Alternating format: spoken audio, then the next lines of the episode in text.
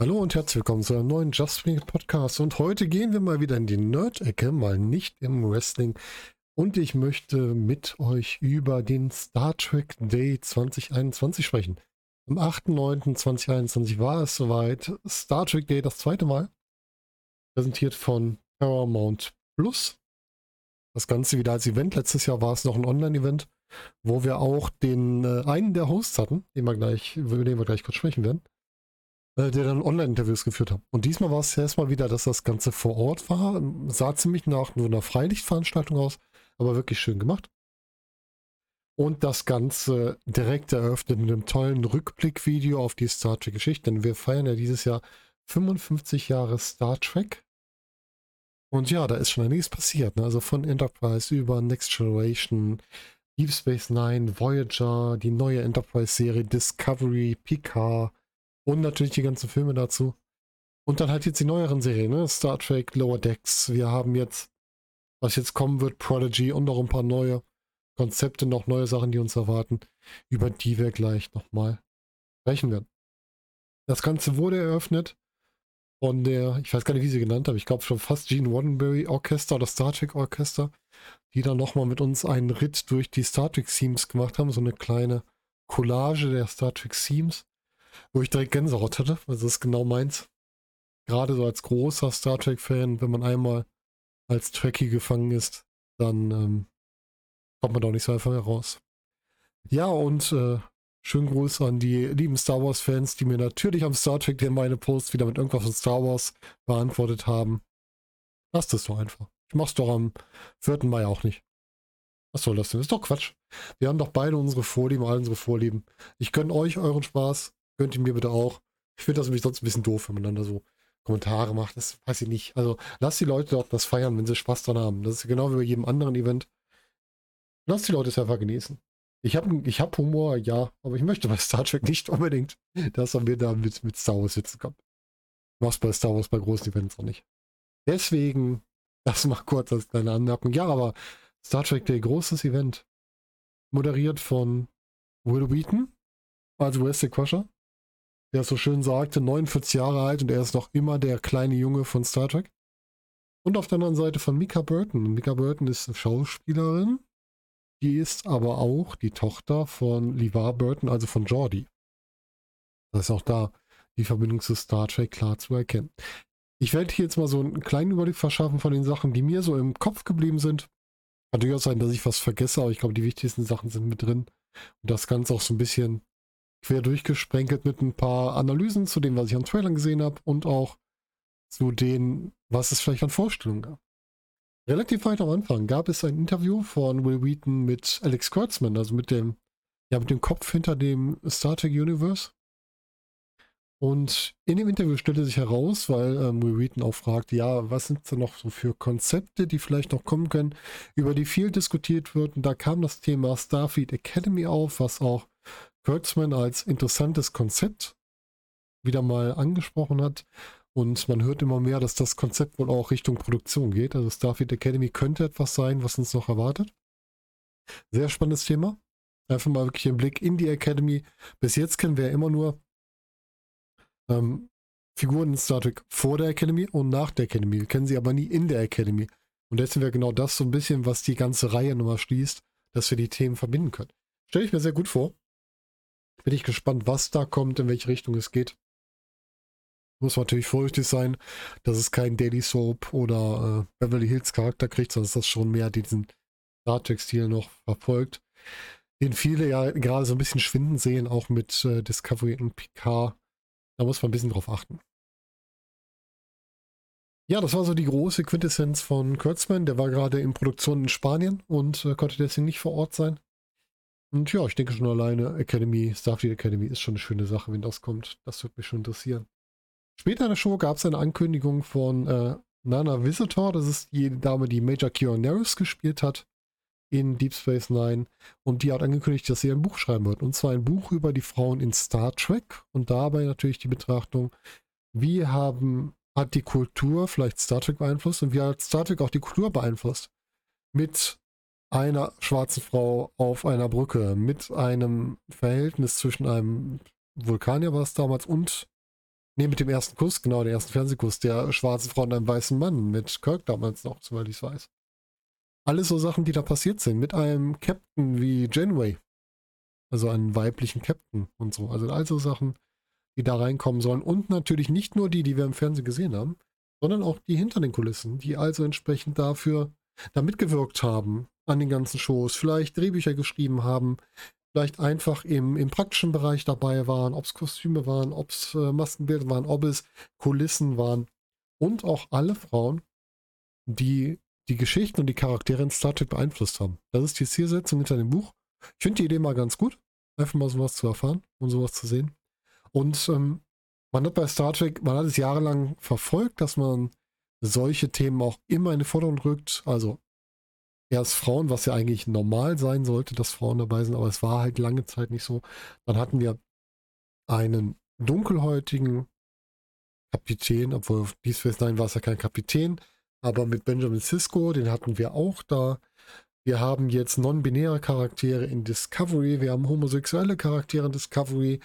Also es wird ja alles wirklich mit reingenommen und wir haben auch immer wieder solche Interviewparts gehabt. Einmal hatten wir den äh, ehemaligen Jake Sisko, der was dazu gesagt hat, zu diesem, ja, erstmal dieser dunkelhäutige Kommandant war es, genau, Kommandant war er ja auf Deep Space Nine. Und dazu natürlich auch da dieses Spannungsfeld. Wir hatten da einen Vater, der Kommandant war mit seinem Sohn, wo die Mutter verstorben war. Das heißt, dieser alleinerziehende Vater, der also nicht nur sein Kommando führen muss, der sich um die Familie kümmern muss und immer dieses, dieses Zweispiel irgendwie hinkriegen muss. Und wir haben auch ähm, Interviewsegmente gesehen mit den Darstellern von unter anderem Discovery, gerade mit den beiden non-binären Darstellern, die nochmal ein bisschen da aus, von sich heraus erzählt haben, was auch sehr interessant war. Es gibt sehr, sehr viel Schönes, muss ich sagen. Wirklich viel Gutes passiert. Ja, und dann kommen wir mal zu den Serien. Wir haben, wir hatten zu ähm, Lower Decks noch so einen Mid-Season-Trailer hat jetzt für mich nicht viel Neues erzählt, deswegen habe ich den jetzt nicht genau aufgeschlüsselt. Aber was jetzt neu dazu kam, ist der große Trailer zu Star Trek Prodigy. Star Trek Prodigy wird ja die erste Kinderserie aus den Star Trek-Reihen sein. Und zwar ist es eine Animationsserie, die in Zusammenarbeit zwischen Paramount Plus und Nickelodeon entsteht und auch noch dieses Jahr am 28. Oktober 2021 starten soll. Wo sie in Deutschland startet, habe ich jetzt noch nicht gesehen. Das, wenn ich das weiß, kommt das später noch nach. Aber ich hoffe, dass wir sie auch bei uns sehen können, damit wir zumindest mal reinschauen können. Ich habe ja schon mal im Gespräch gesagt, Lower Decks hat mich nicht so gekriegt, weil das nicht mein Humor ist. Aber so eine Kinderserie auf Star Trek-Ebene, die vielleicht so ein bisschen Richtung der neuen Jurassic Park-Serie geht, ein bisschen so in die Anfänge von Clone Wars geht, vielleicht ist das ja ganz schön. Ich bin mal gespannt drauf. Zum Inhalt der Serie. Die Serie spielt im Jahr 2383, äh, ist im Delta-Quadranten, da wo uns damals die Voyager gestrandet war. Und der Trailer, das sieht aus wie da so ein Erzplanet, wo die Charaktere drauf sind. Und die finden da ein verlassenes Raumschiff. Das Raumschiff stellt sich heraus als ein Raumschiff aus der, ja, sieht ein bisschen aus wie so eine, die, die Voyager-Klasse ein bisschen aufgewertet, so eine Weiterentwicklung. Und es ist die USS Protostar und das ist wohl ein Sternenflotten. Ja, Protostar können wir fast sagen, äh, klingt erstmal nach, Pro nach irgendwie ähm, ja, so ein Testschiff, aber Protostar ist ja auf den Stern bezogen. Und ja, die Crew, diese etwas ungleiche Crew, möchte mit dem Schiff fliehen. Die treten also zusammen das Schiff und äh, dort gibt es dann eine Schaltfläche, die aussieht wie ein Kommunikator, also da wieder der Star Trek-Bezug, das typische Star Trek-Zeichen.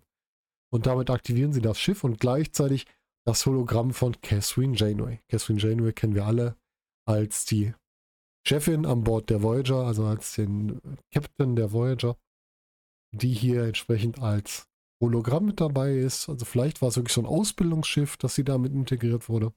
Und die halt den Figuren in der Serie so die Technik des Schiffs erleuchtet. Ja, wir haben eine Crew, die ähm, sehr ungleich ist, aus sehr vielen verschiedenen Lebensformen. Genau, Auflistung habe ich hier jetzt nicht. Das müsst ihr euch einfach angucken im Trailer. Sah sehr süß aus. Und die haben wohl zu Beginn, dadurch, dass sie halt immer auf diesem, ich sag jetzt mal Erzplaneten waren, keine Ahnung davon, wie man so ein Schiff steuert. und wie man überhaupt mit so einem Schiff umgeht und müssen das halt mit der Zeit erlernen. Das heißt, sie lernen die Steuerung, äh, zwischendurch deaktivieren sie mal die künstliche Schwerkraft und schweben durch die Gegend. Dann äh, sind sie in der Kampfsequenz und wissen nicht, wie sie Phaser aktivieren wollen. Da kommt dann die Aussage, ähm, also auf Englisch wird es eigentlich gesagt, ich sage mal auf Deutsch, aktiviere die Pew Pew, also die Laser. Und äh, da kommen dann die Phaser raus, die dann aktiviert werden. Also sie lernen peu à peu dazu. Das ist also wirklich dieses, dieses Kindersehen-Prinzip wir fangen mit Null an, wir lernen immer wieder Neues dazu und lernen dann auch, dass da Konsequenzen hinter sind und so weiter. Das wird wahrscheinlich das Prinzip der Serie auch sein. Es gibt eine Szene, wo es also wirkt, als würden sie zur Erforschung neuer Planeten aufbrechen. Das wäre dann für mich wieder so das typische Star Trek, dieses Erforschen dahinter. Und äh, der Janeway-Hologramm sagt auch ganz klar, sie erkennt Potenzial in der Crew. Und ich glaube, die Serie hat auch Potenzial für eine schöne Kinderserie wie weit sie gut wird. Wir haben bei all den Kinderserien irgendwann mal das Problem, dass die so ein bisschen abflachen. Das werden wir dann sehen. Ne? Man sieht einfach, es gibt sehr, so recht sanfte Action, sehr kindlich angepasst, also nicht zu düster, nicht blutrünstig, gar nichts. Es gibt Comedy mit dabei, die auch sehr stark den Trailer dominiert. Und man scheint so ein bisschen die Forschung am Rande mit reinzunehmen. Aber ich glaube, es wird eher so ein bisschen actiongeladener und lustiger und das passt halt auch besser zu der Kinderserie. Ne? Man kann jetzt nicht so eine Kinderserie machen, wo nur geforscht wird. Das funktioniert einfach nicht. Aber es ist schön, wenn man es am Rande so ein bisschen mit reinnimmt. Dann haben wir ein paar News zu Star Trek Discovery, die sich zum Teil ähm, aus den Panels, aus den Gesprächen ergeben und zum Teil auch aus den äh, Aussagen, die sonst getroffen wurden. Und ich habe hier nochmal einen Blick auf den Teaser vom First Contact Day geworfen, dass wir den nochmal mit reinnehmen. Erstmal, Discovery startet November 2021. Das heißt, wenn wir Glück haben, kriegen wir im Oktober 21 Subject Prodigy im November 21 Discovery. Wenn Discovery wieder wochenweise läuft, dann wird es ja, es sind wieder acht Folgen, dann läuft es November, Dezember, dann hätten wir zwei Monate noch gefüllt damit. Und sie wird auch wieder auf Netflix laufen, weil wir haben ja Picard auf Prime und ähm, Discovery auf Netflix, also das ist auch wieder klar. Und die Staffel wird wohl mit der ziemlichen Stammkuh starten, aber ohne Saru erstmal. Der ist ja am Ende, ich nehme zwar einen kleinen Spoiler voraus für die, die Staffel 3 noch nicht gesehen haben. Also Spoiler, Spoiler. Saru ist am Ende der dritten Staffel ja mit dem Jungen, den sie gefunden haben, mit dem jungen ähm, Kelpianer nach Kaminar gereist und wird wohl auch erstmal da sein und dann später wieder zurückstoßen. Und wir haben in Independence erfahren, dass die Figur des Grey, also der vorherige Besitzer des Trills von Adira und ihr Freund oder Freundin, also das sind ja die, neuen, die beiden non-binären Charaktere. Ich tue mit der, mit der Benennung manchmal ein bisschen schwer, weil ich das einfach noch nicht kenne. Aber das wird sich auch noch mit der Zeit einspielen. Ähm, wird eine körperliche Form erhalten. Das heißt, er wird viel mehr mit den anderen interagieren können. Und das heißt, die Familie um äh, Adira, Stamets und Coulter wächst weiter. Und wir könnten da innerhalb der Discovery so eine kleine Familiengeschichte erleben. Und das finde ich ganz schön, denn das hatten wir ja eigentlich ganz oft bei Star Trek, dass wir diese Familiengeschichten hatten mit dabei. Dann haben wir den Teaser vom First Contact Day, den möchte ich für euch halt einfach nochmal mit reinnehmen, wo man so ein bisschen gesehen hat, was da passiert. Wie es scheint, scheint die neue große Gefahr eine Gravitationsanomalie zu sein die einen Durchmesser von fünf Lichtjahren hat. Das wird da währenddessen erzählt.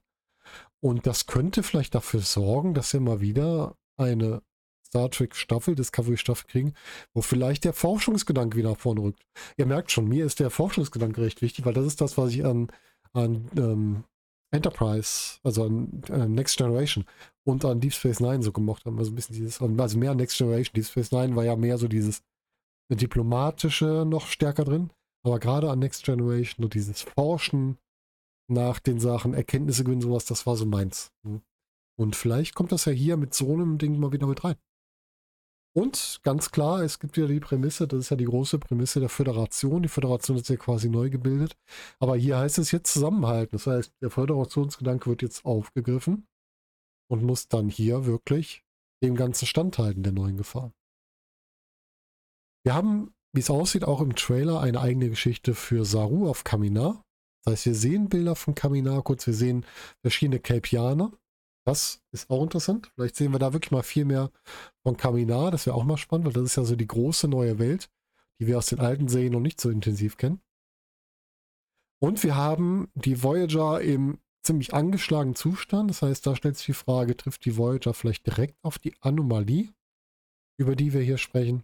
Das heißt, wir haben Szenen, wo es einen Schwerkraftverlust gibt, eben äh, auf der Brücke. Wir haben einen komplett zerstörten Frachtraum. Wir sehen die Kuh, die halt sehr gestresst wirkt, sehr angeschlagen wird. Wir sehen Funken in den Gängen. Und wir sehen eine Szene, wo Burnham auf der Brücke sitzt, mit einem Raumanzug, mit einem geschlossenen Raumanzug, komplett alleine. Das ist halt die Frage, wurde hier die, die äh, Discovery vielleicht evakuiert, dass sie nur noch da ist? Oder ist die Brücke so stark beschädigt, dass sie nur noch da ist?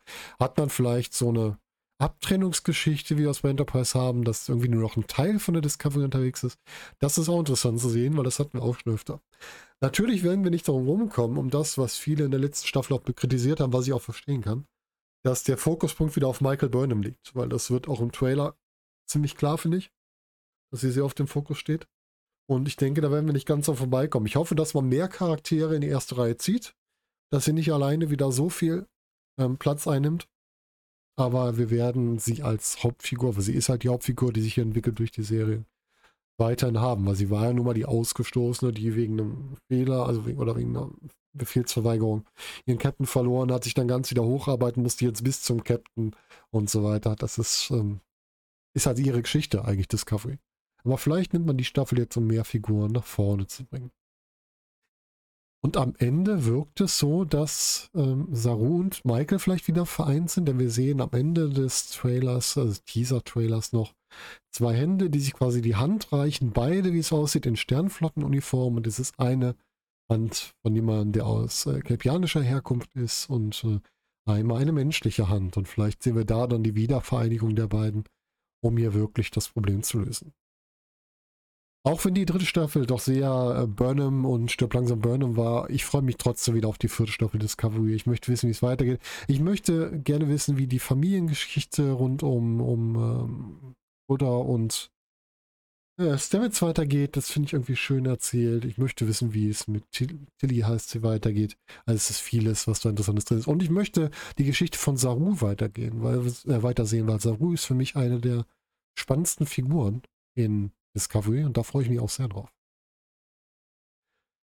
Und dann haben wir ein äh, Cast-Präsentation gekriegt von Star Trek Strange New World. Strange New World ist ja die Serie, die kommen soll, zu Captain Pike und seiner Crew. Also die Geschichte Captain Pike war ja noch vor, wenn ich jetzt richtig im Kopf habe, noch vor der alten Enterprise einzuordnen, weil da auch schon Spock mit auftaucht und so weiter. Und da sind auch einige Figuren, die wiederkommen. Und wir haben halt vorgestellt, Krieg, wer alles dabei ist. Wir haben natürlich Anson Mount als Christopher Pike. Den haben wir schon in Discovery gesehen. Und der hat da schon als Pike richtig gut gewirkt. Wir haben Ethan Peck, der den Spock wieder spielt. Den kennen wir auch aus Star Trek Discovery. Wir haben Rebecca Romin, die hierbei die, äh, ihr richtiger Name ist Una Chin Riley. Das ist die Nummer 1. Sie wurde ja immer nur Nummer 1 genannt. Haben wir auch bei Discovery gesehen. Und die gab es sogar schon, diese Figur, im Originalpiloten der Originalserie. Das heißt, die wurde da schon mal eingeführt, ist danach, glaube ich, rausgefallen in den späteren Neustart der Serie. Aber die gab es schon mal. Dann haben wir Celia Rose Gooding als Nyota Uhura, als Kadettin. Also Uhura ist als Kadettin dabei. Hier schon auf dem Schiff von Christopher Pike. Und wir haben als nächstes noch Jess Bush, die die Nurse Kristen Chapel spielt. Und Nurse Kristen Chapel kennen wir auch aus Enterprise wieder. Und zwar war sie da auch noch fähnrich an Bord der Enterprise und hat unter Dr. McCoy gearbeitet. Dann haben wir noch Babs Os, das ist jetzt ein schwieriger Name für mich, ich entschuldige mich jetzt schon. Ähm, Olusan Mokun, der den Dr. Mbenga spielt. Den kennen wir auch schon aus der alten Enterprise-Serie. Der war nämlich da im medizinischen Stab in der Enterprise unter Kirk, also auch mit McCoy zusammen im Stab. Und wir haben neue Figuren. Wir haben äh, Bruce Horrick, der den Hammer spielt. Wir haben Christiane Chong, die Liam Nunin Singh spielt. Und Melissa Navia, die Erika Ortega spielt. Also wir haben schon echt großen Cast gesehen. Viele Figuren, die wir entweder aus der Discovery-Serie kennen oder von früher kennen. Und ich weiß nicht, wie es euch geht, aber bei mir kribbelt es so ein bisschen, wenn ich an Strange New Worlds denke. Ich glaube, das wird richtig Spaß machen, wenn die Serie kommt. Wozu wir gar nichts gehört haben, ist zu der Geschichte, die eigentlich noch kommen sollte, um die ähm, Geheimorganisation. Ich habe den Namen gerade vergessen. Die wir auch haben, die auch mit, ähm, mit Discovery zusammenhängen, was wir da schon erlebt haben. Äh, Sekt Sektion 23, Sektion 23 war es, genau. Da sollte eigentlich auch noch was zu entstehen, aber dazu habe ich jetzt gar nichts gehört oder ich habe es überhört. Wenn ihr da was gehört habt, bitte gerne mal in die Kommentare, würde mich mal interessieren. Also ich habe am Star Trek Day jetzt, dann habe ich es vielleicht verpasst, aber ich habe es nicht mitgekriegt. Ja, und dann gab es noch einen Trailer und wir haben einen Trailer gekriegt zur zweiten Staffel von Picard. Und die zweite Staffel von Picard soll im Februar 2022 starten. Das heißt, wenn wirklich alles so läuft, wie ich gerade getippt habe, dann haben wir nur den Januar, wo wir kein neues Star Trek-Material haben und starten dann im Februar wieder mit der nächsten Runde Star Trek. Ja, was haben wir im Trailer gesehen? Der Trailer startet erstmal mit Picard und Q, die sich treffen. Q ist logischerweise sehr alt geworden, sieht aber sehr cool aus. Und Q kommt direkt mit einem Zitat aus der Next Generation Serie. Und zwar mit der Aussage, Picard, ich habe Ihnen immer gesagt, der Prozess endet nie. Und damit bringt er mal wieder Picard und seine Kuh in Teufelsküche. Und zwar schickt er Picard und seine Kuh in die Vergangenheit. Aber nicht in ihre Vergangenheit, sondern in eine Vergangenheit, wo die Welt sich verändert hat. Die Welt ist nämlich eine totalitäre, ich würde schon fast von den Bildern sagen, faschistische Welt geworden. Und Picard scheint auch eine Art Anführer in dieser Welt zu sein. Mich erinnert, erinnert das sehr, sehr stark an das Spiegeluniversum. Die Frage ist jetzt, ob er wirklich in die Vergangenheit geschickt hat oder, sogar ins andere Universum geschickt hat. Das wird sich vielleicht dann noch zeigen. Ja, hm, was passiert da alles? Wir sehen äh, eine Stadt erstmal, wahrscheinlich auf der Erde, wo dann Gebäude explodieren, vielleicht irgendwie mit Terroranschlägen oder ähnlichen oder Widerstandskämpfern, das kann man noch nicht so ganz einschätzen. Wir sehen einen Kampf von äh, Elnor, das ist der äh, romulanische Junge, ähm, von Even Evagora gespielt, der, wenn ich richtig geguckt habe, sich mit Offizieren der Sternenflotte auseinandersetzt. Und später sehen wir ihn dann verletzt mit Ruffy zusammen, also mit Michelle Hurt, die sich um ihn kümmert und scheinbar um ihn weint. Hier ist halt die Frage, wurde er in dem Kampf verletzt? Oder hat das was mit dem Thema zu tun, was ja bei Picard immer allgegenwärtig ist und hier nochmal intensiver wird, nämlich mit den Borg. Ja, Picard erkennt in der Vergangenheit, wo sie ankommen, dass sie diese Vergangenheit nur retten können, wenn sie den Ursprung dieser Vergangenheit verändern. Das heißt, wir kriegen eine Zeitreise in der Zeitreise. Aussage ist halt, Zukunft kann nur gerettet werden, indem man die Entwicklung in der Vergangenheit verhindert. Ja, das heißt, es gibt noch eine Zeitreise. Wir reisen zurück in 21. Jahrhundert und äh, als Reisebegleiterin oder Reiseleiterin spannt er die Borg Queen ein. Die Borg Queen wird hier quasi als, ja, als Sprungantrieb genutzt in der, ja, in dem Schiff von, äh, von Picard, also nicht, ist ja nicht Picards Schiff, aber nicht mit dem Picard fliegt. Und ja, sie reisen in die Vergangenheit im 21. Jahrhundert und äh, er sagt dann in einer Szene, sie haben nur drei Tage Zeit, diese Vergangenheit zu verändern. Für mich kamen hier ganz viele Vibes von Star Trek 4 zurück in die Gegenwart auf. Wir haben Stephanie so ein bisschen den Part von Spock aufnimmt, äh, Ihre Implantate sind entweder weg oder wurden versteckt in irgendeiner Form. Sie sitzt in einem Auto und gibt erstmal, äh, Ruffy gibt ihr erstmal das Gefühl, sie könnte das nicht fahren und dann geht es doch richtig rasant los damit. Also auch das ist mit drin. Das erinnert mich sehr stark an die Spock-Rolle in, in ähm, Star Trek 4 zurück in die Gegenwart.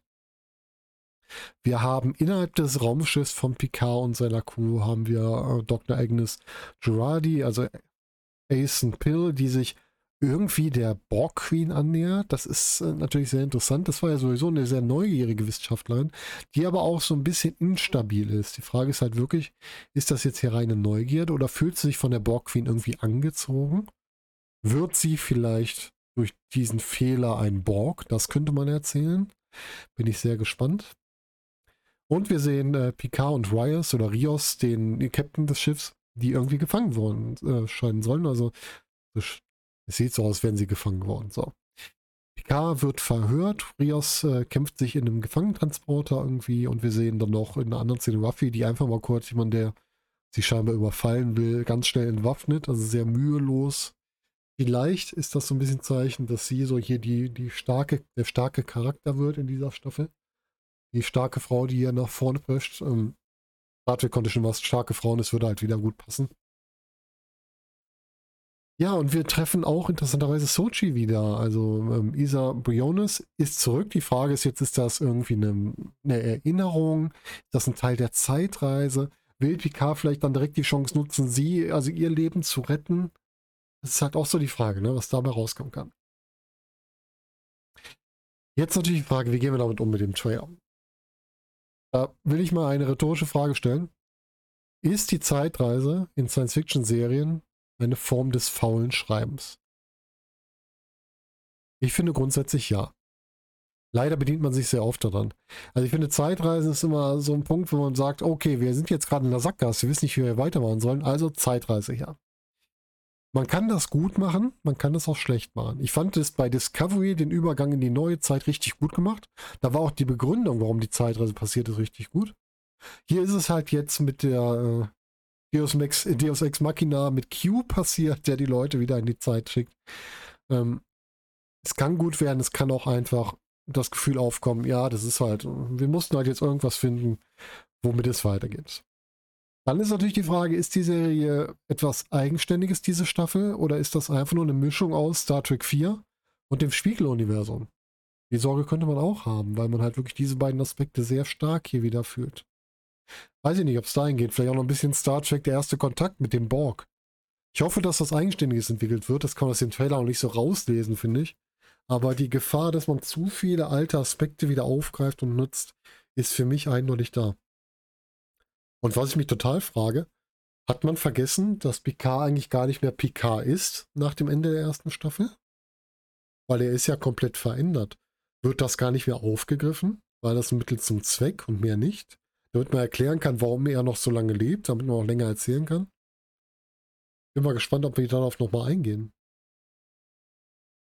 Ja, mein Fazit. Auch wenn ich die Idee eine, einer Zeitreise ziemlich voll finde, einer Science-Fiction-Serie, das ist einfach so, es sei denn, das gesamte Konzept der Science-Fiction-Serie beruht auf Zeitreisen, das ist ja was anderes, sowas wie ähm, Zurück in die Vergangenheit oder, oh, wie ist die Serie mit der Zeitung? Mit der Katze? Ich weiß es gerade nicht mehr. Da ist das was anderes oder wenn es halt gut begründet ist. Ähm, nichtsdestotrotz, ich freue mich trotzdem auf die neue Staffel. Ich freue mich, PK wiederzusehen. Patrick Stewart ist für mich einer der besten Darsteller aus Star Trek überhaupt. Und da freue ich mich immer wieder, ihn zu sehen. Das ist ja auch mein Lieblings-Star Trek Captain. Da kommt mir auch keiner drüber. Das wird auch für alle schwierig, die vielleicht noch nachkommen werden. Und natürlich die Involvierung der Borg mit Picard ist logisch. Die Borg sind immer Picards Nemesis gewesen und werden es immer bleiben. Und deswegen macht es auch Sinn, dass er hier vielleicht auch mal die Borg für seine Gunsten ausnutzt. Weil bis jetzt haben immer die Borg Menschen zu etwas gemacht oder für sich genutzt und jetzt nutzt er die Borg mal für sich, wie es aussieht. Das, das klingt interessant. Gesagt, ich bin neugierig, ob das Zeitrettethema Fluch oder Segen ist. Das wird sich herausstellen. Warten wir vielleicht auf einen zweiten Trailer oder wenn die Serie beginnt. Die soll starten im Februar 2022. Ja, viele News. Viele News zu Star Trek-Serien. Mich würde mal interessieren, welche von den neuen Serien reizt euch denn am meisten oder auch von den Fortsetzungen? Möchtet ihr gerne Star Trek Prodigy sehen? Interessiert euch die Kinderserie? Guckt ihr gerne Lower Decks? Aber wie gesagt, Lower Decks ist nicht meins, da würde ich gerne mal eure Meinung wissen. Setzt ihr Discovery auch nach der Staffel Stirb langsam Michael fort oder ist Discovery für euch da nicht so langsam, sondern relativ schnell gestorben? Und was ist mit Picard? Ist der Weg ein guter oder ist es einfach nur Quoten-Picard? Ich freue mich auf ganz viel. Ich habe Hoffnung auf gute Sachen und ja, bin gespannt, was ihr dazu sagt. Hinterlasst mir gerne mal einen Kommentar. Gerne bei YouTube unter Video oder auch bei ähm, Twitter per Nachricht. Und ja, ansonsten, mehr kann ich dazu gar nicht sagen. Ein kleiner Tracky hat sich gefreut, ist gehypt auf die nächsten Monate. Und ich hoffe, euch geht es genauso. Und bis dahin wünsche ich euch jetzt noch einen schönen Morgen, Tag, Abend oder Nacht, je nachdem, wann ihr das hier hört. Und wir hören uns zunächst wieder. Macht's gut. Bis dahin.